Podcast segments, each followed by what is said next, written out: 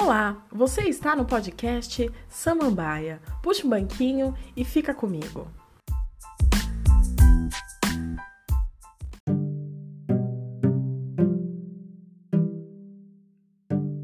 Segundo dados do Renter Institute de 2019, no Brasil, 87% dos participantes da pesquisa afirmam que suas fontes primárias de informação são online.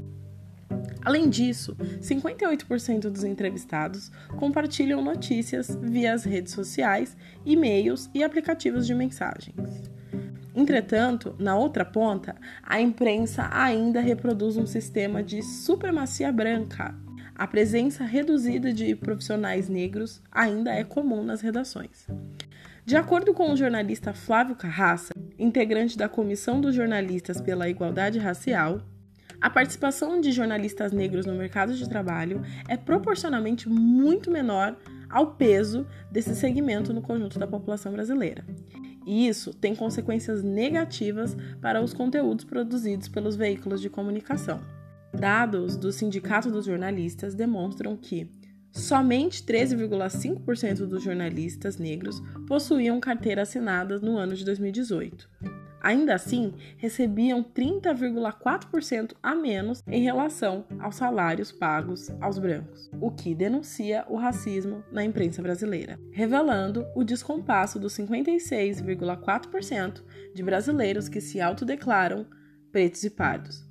Por essa razão, cada vez mais a comunidade negra tem se articulado na comunicação se apropriando dos podcasts, das redes sociais, para subverter a lógica racista, democratizando a informação e trazendo vozes pluriversais. A nossa convidada, por exemplo, foi homenageada com o prêmio Ruth de Souza, oferecido pelo Conselho de Comunicação Negra do Estado de São Paulo e é considerada uma das 20 criadoras de conteúdos negros mais influentes pela Forbes. Nas palavras da nossa convidada Cris Guterres, ao portal Hypeness, devemos quebrar a máquina do silêncio, estilhaçar, como disse Conceição Evaristo, trazer à tona para que o silêncio não se torne uma arma que possa nos matar. Estamos em um país onde a maior necessidade não é social, é de raça, ou a gente muda a questão racial, ou nunca mais vamos avançar. Felizmente, recentemente a nossa convidada estreou o seu programa na TV Cultura, chamado Estação Livre. O programa contrapõe estatísticas do ponto de vista da produção e das matérias que vão ao ar, para ilustrar pessoas negras potentes e fortes, fugindo das armadilhas de programas policiais e sensacionalistas que nos reduzem a estereótipos. Além disso, nossa convidada dá um banho de esperança em todas nós. Recentemente, ela adotou um adolescente em um país em que o extermínio da população negra está em curso. Ela tem compartilhado em suas redes as dores e as delícias de ser uma mãe solo. Então vamos lá. Bom, para aquela pessoa que não está no planeta Terra, quem é Cris Guterres? Para aquela pessoa que não está no planeta Terra, eu sou a mãe do Rafael, sou irmã do Marcelo, filha da Eleni e do Manuel, sou uma mulher em movimento. Estou sempre me movimentando, tentando abalar as estruturas para mostrar para as pessoas que o mundo não é exatamente como contaram para nós. As histórias têm outros lados. Essa sou eu, Cris Guterres. E atualmente eu estou jornalista, é, estou apresentadora da, da TV Cultura, estou apresentadora do Meteora Podcast, junto com a Renata Hilário, estou colunista da revista As Minas e colunista do portal do Universo UOL. Essa é Cris Guterres. Você é uma inspiração para todas as meninas que estão olhando para a comunicação como uma profissão. E agradeço muito você ter aceitado o convite, conversando com a gente. Obrigada. Os veículos de comunicação, eles se apresentam como isentos, mas a maioria deles possuem uma população específica. E aqui a gente realmente começa a fazer um recorte de gênero, um recorte de raça. Como ter credibilidade na imprensa em uma imprensa que nos retrata de uma forma tão estereotipada?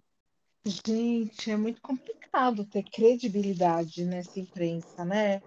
É, na imprensa em geral brasileira, a gente, a gente sabe o quanto a imprensa é manipuladora e diversos casos que a gente conhece de pessoas que tiveram suas vidas completamente destruídas pela imprensa ao longo dos anos. Como é que você acredita nessa imprensa? Eu penso que é você se informando, buscando, fazendo análises, relacionando e com muita leitura para que você possa desenvolver um, um, um, poder de crítica. Hoje a gente não tem, infelizmente, veículos de comunicação isentos no Brasil.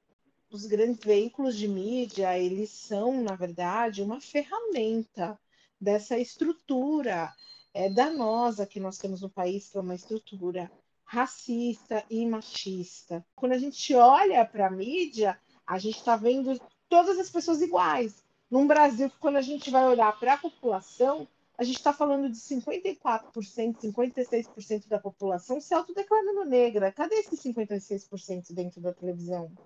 E eu não estou falando só de estar apresentando um trabalho, um programa. Cadê esses 56% planejando, elaborando, produzindo, editando programas?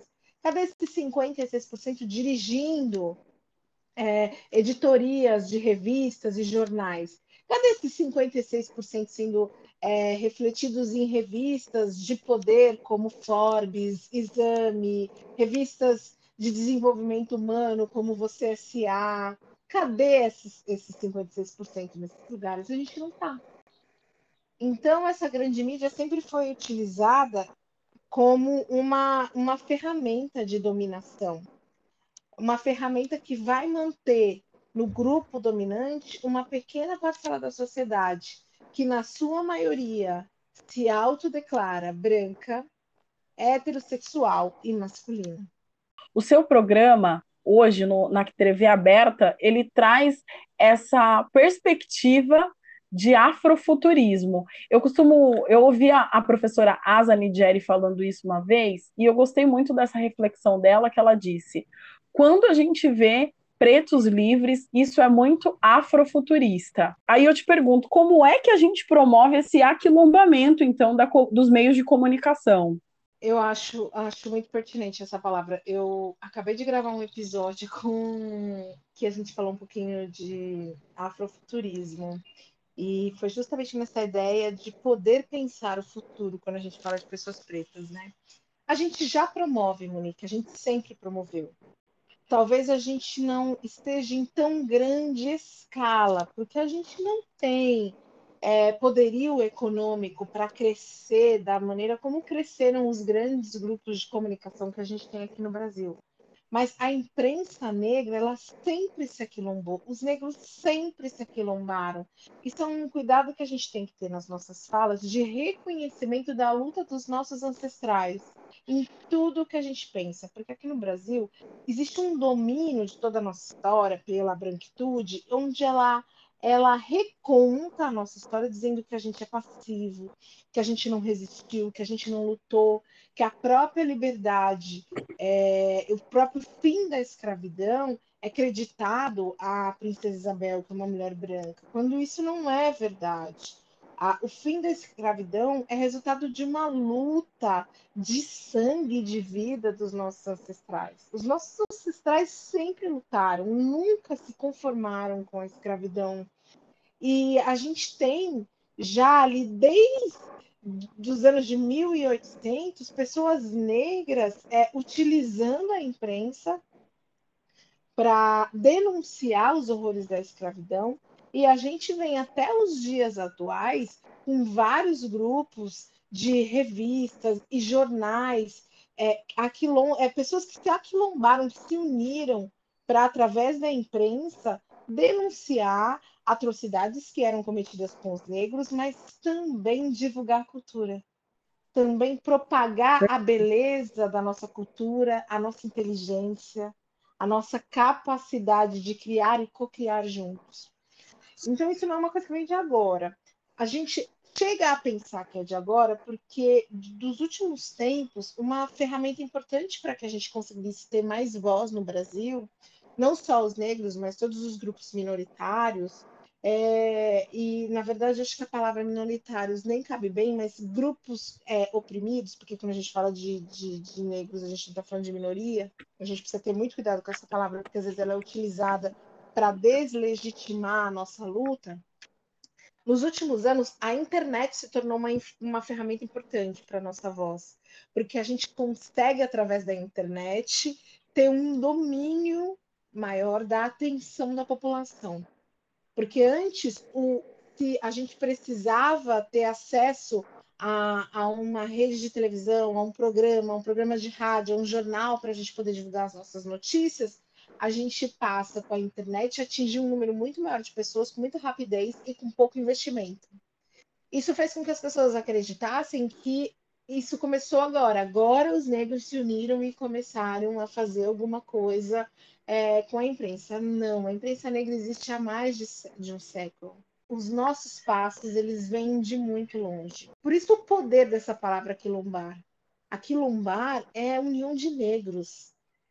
Todos em luta por um mesmo propósito comum, a nossa liberdade. Hoje, eu e você, a gente está aqui sentadas conversando nesse podcast pela liberdade de que outras que virão depois de nós possam falar sobre o que elas quiserem, sem ter que discutir questões de raça que a gente possa ligar a televisão e, e, e, enxergar a proporcionalidade da população dentro dessa televisão. Que a gente assista a novela e não veja os corpos negros ainda relegados a esse lugar de subserviência. Com certeza, Cris. E agora você deu um banho de lição para a gente da Cris comunicadora. Mas eu queria puxar um outro banquinho para conversar com a Cris empresária. Recentemente, você compartilhou nas suas redes sociais o processo do restaurante, que era um legado de família. E você nos trouxe uma provocação sobre os processos de desistência, frustração. E aí eu te pergunto, onde é que se encontra a força para recomeçar? eu estou procurando. Ai, amor, que difícil, cara.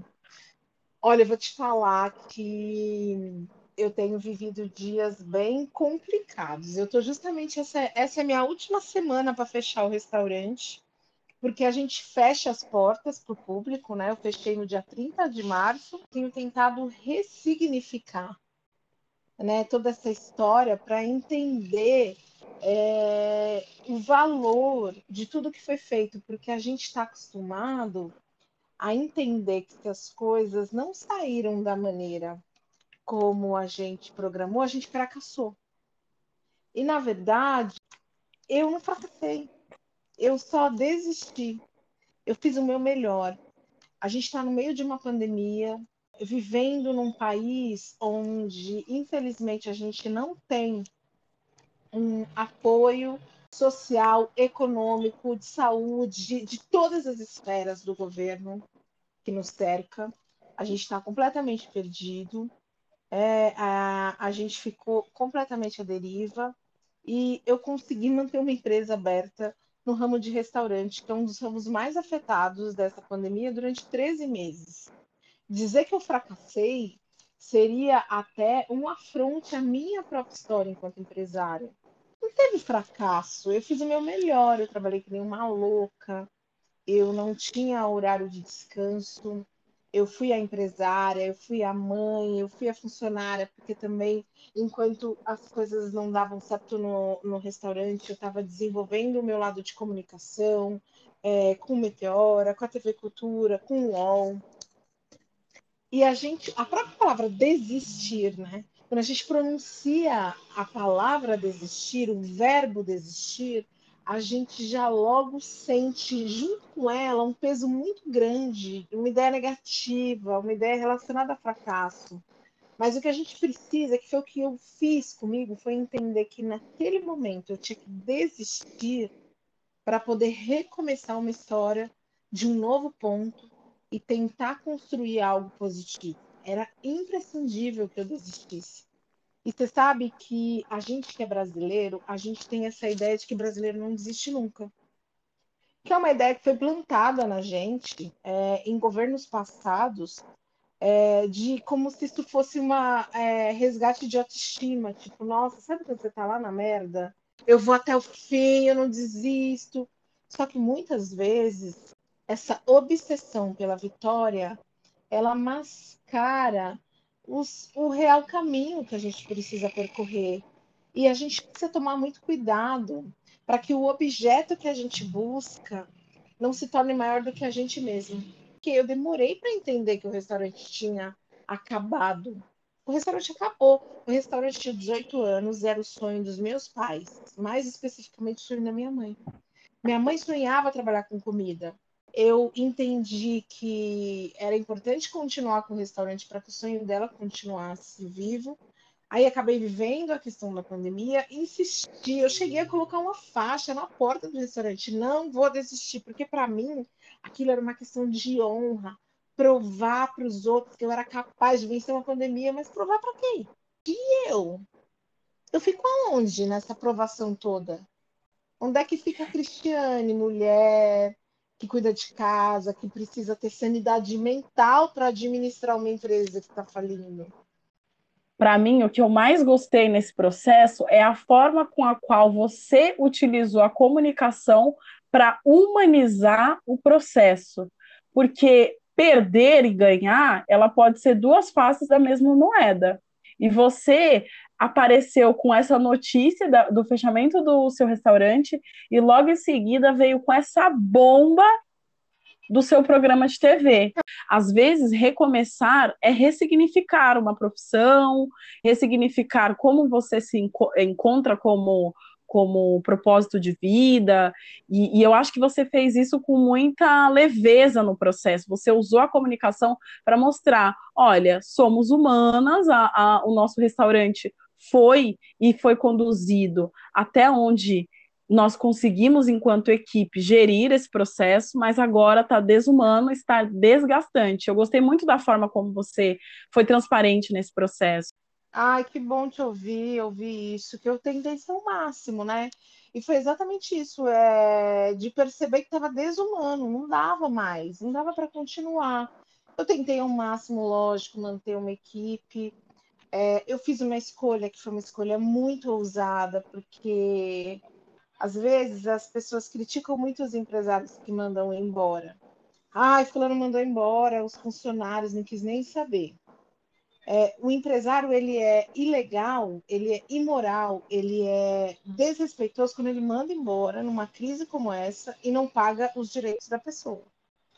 Porque muitas vezes a gente precisa escolher entre a sobrevivência do negócio e a sobrevivência da equipe por alguns meses, porque na hora que o, que o negócio morrer, morre todo mundo.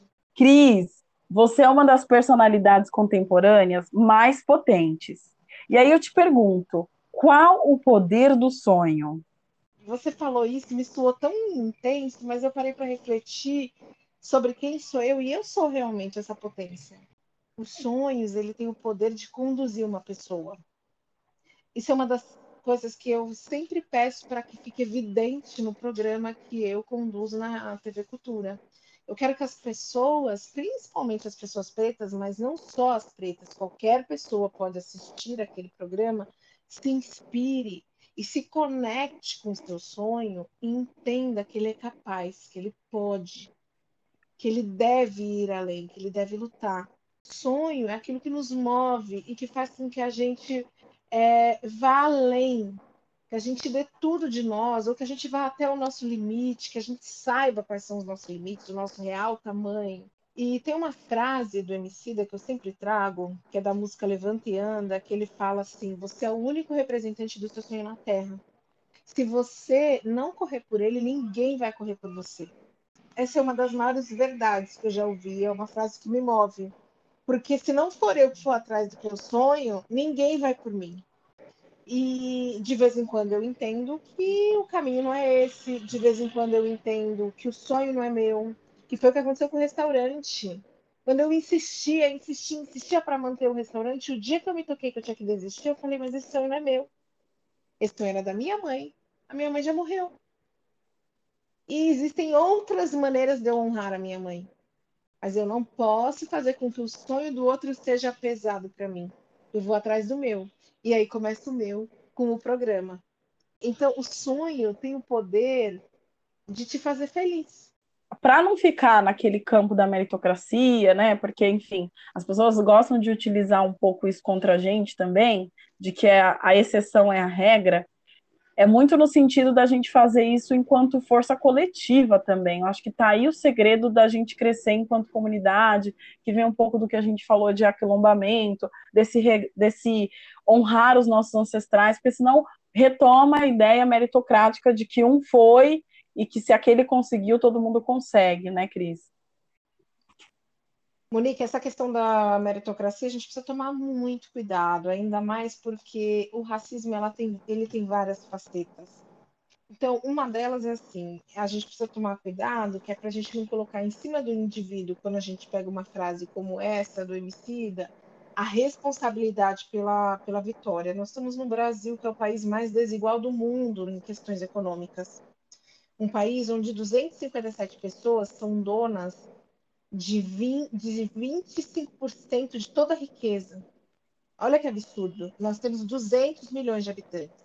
Como é que a gente vai colocar em cima do indivíduo a responsabilidade dele vencer na vida, dele fazer uma faculdade?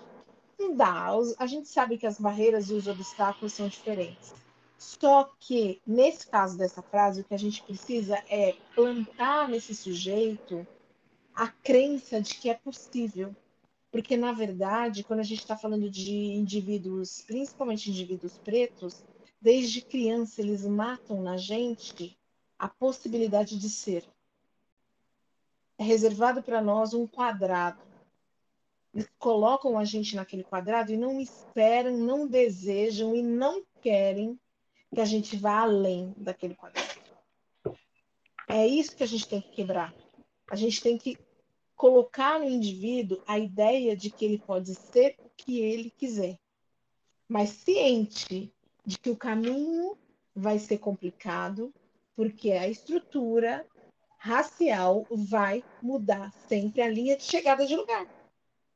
Na hora que você for perfeito, que você, que nem no nosso caso de mulheres, na hora que você for perfeita, que você souber tudo, que você é linda, maravilhosa, vão dizer que você tá gorda, Aí, quando você emagrecer, vão dizer que seu cabelo é muito crespo. Aí, quando você alisar o cabelo, vão dizer que seu nariz é muito grande. Sempre vão mudar a linha de chegada de lugar, porque eles não querem que a gente alcance. Perfeito, Cris. É, uma, é, é isso, a gente precisa ainda fortalecer da semente, né? Essa ideia de que depois que já está tudo muito danificado, é difícil acreditar. E aí, vai muito na linha do que eu vou te perguntar por último aqui. Você adotou um adolescente preto no Brasil. Como que é isso? É, você compartilha bastante a sua jornada, como tem sido o processo de adoção e particularmente para mim gera muita identificação, acho que já pude compartilhar contigo que eu sou adotada, então me gerou bastante comoção saber e queria que você compartilhasse um pouco sobre isso, como que é o processo em si, como está sendo o processo emocional disso para você, conciliar com carreira, porque você é uma mulher que não para, maternidade, carreira e, sobretudo, uma maternidade de um adolescente. Ai, gente, falar do Rafael sempre é uma coisa que eu não faço em cinco minutos. Eu faço em duas, três horas. porque eu amo falar do meu filho. Nossa, ele é um, um presente maravilhoso. Assim. O Rafa ele veio num momento em que eu queria transformar a vida justamente de um adolescente que era visto como uma pessoa perdida na sociedade. Só que eu não tinha uma expectativa naquele momento de me tornar mãe.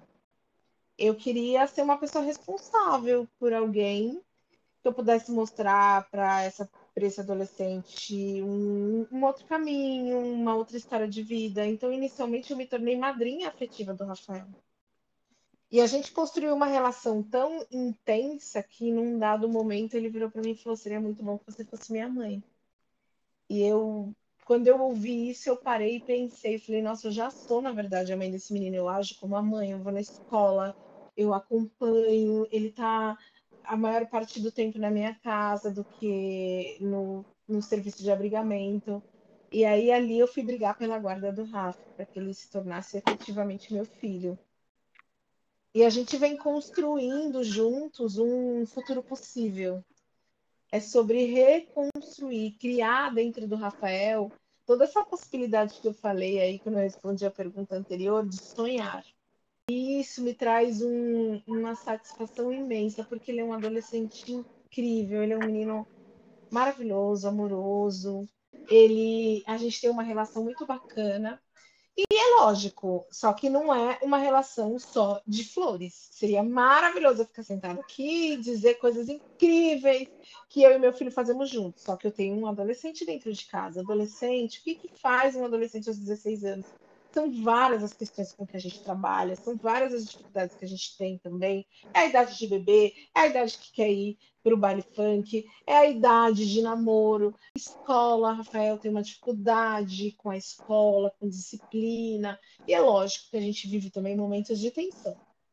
Os dois momentos existem aqui dentro de casa mas a presença do Rafael é, me mostra o quanto não existe limites quando a gente tem coragem para amar.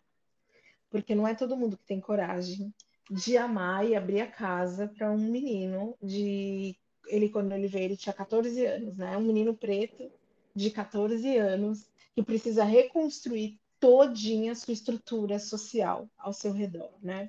assim, eu abri meu coração. E essa rotina, vou te falar, a Monique, ô rotina doida, viu? Mãe, eu, eu tenho um irmão que mora comigo, que é o Marcelo, que é, é o Marcelo é deficiente intelectual, então eu cuido do Marcelo também. O Rafa me ajuda, o Marcelo me ajuda com o Rafa, os três a gente se ajuda. Pandemia, lição de casa, comida, trabalho, tudo isso é uma loucura mas no fim é uma loucura bem gostosa. Nossa, Cris, eu fiquei toda arrepiada aqui, porque eu fui perguntar em um ponto da sua vida e você abriu com tanta honestidade e falou uma coisa que para mim fez muito sentido dessa conversa, que é a construção. Relações é um pouco disso. A gente está dia a dia construindo e reconstruindo as nossas relações. E você se abriu para esse formato de amor. Queria agradecer a sua participação imensamente e pedir que você deixasse uma indicação de um livro, de um filme, uma coisa que está te, te moldando nesses últimos tempos, com a sua jornada mais assídua na comunicação, alguma coisa que tenha tocado você, principalmente nesse período difícil de, de coronavírus, enfim. Olha, eu tenho milhares de indicações, que é difícil pensar em uma, né? Eu vou deixar um disco e um livro. É, eu quero falar do disco do Marvin Gaye, What's Going On, que está completando 50 anos e que é um, um, disco que tem muito a ver com tudo isso que a gente que a gente falou aqui, um disco que ele gravou nos anos 70 e que é um, uma é uma poesia, é um clamor de liberdade para os negros, não só dos Estados Unidos, que o Marvin Gaye de lá dos Estados Unidos, mas para todos os negros da diáspora. Eu gosto muito de estar completando 50 anos, acho que é um momento bem especial para se falar dele. E o outro é um livro que acabou de ser lançado, que é o livro do momento, que é a Enciclopédia Negra. É um livro da... lançado por, pela Lilian Schwartz, Schwartz. Toda vez eu me enrolo no nome da Lilian o Jaime Laureano e o Flávio dos Santos Gomes.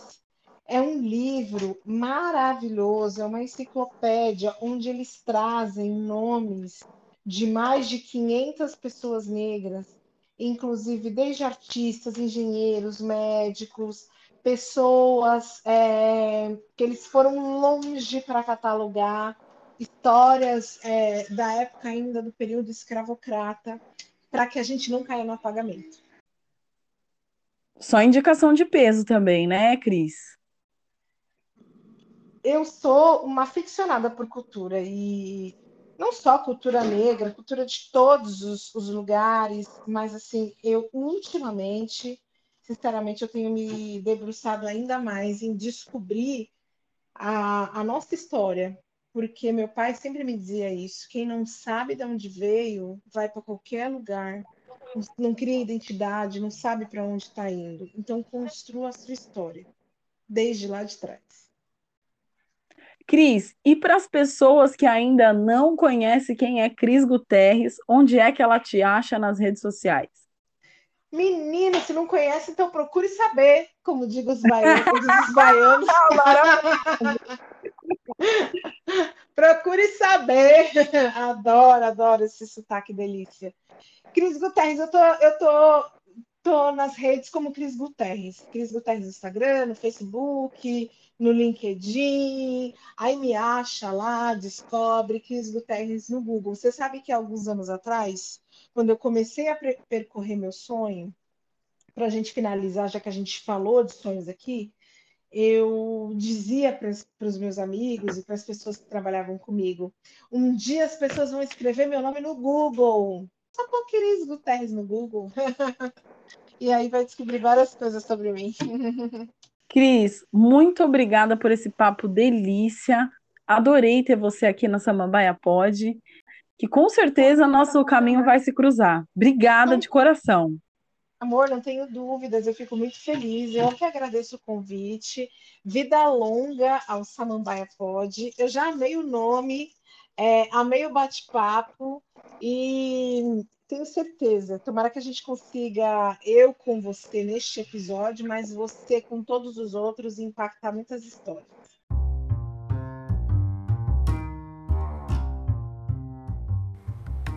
Para ficar por dentro desse e outros assuntos relacionados às temáticas raciais, você pode me encontrar no Instagram, no arroba Monique Prado. Eu te encontro no próximo episódio e até lá! Tchau!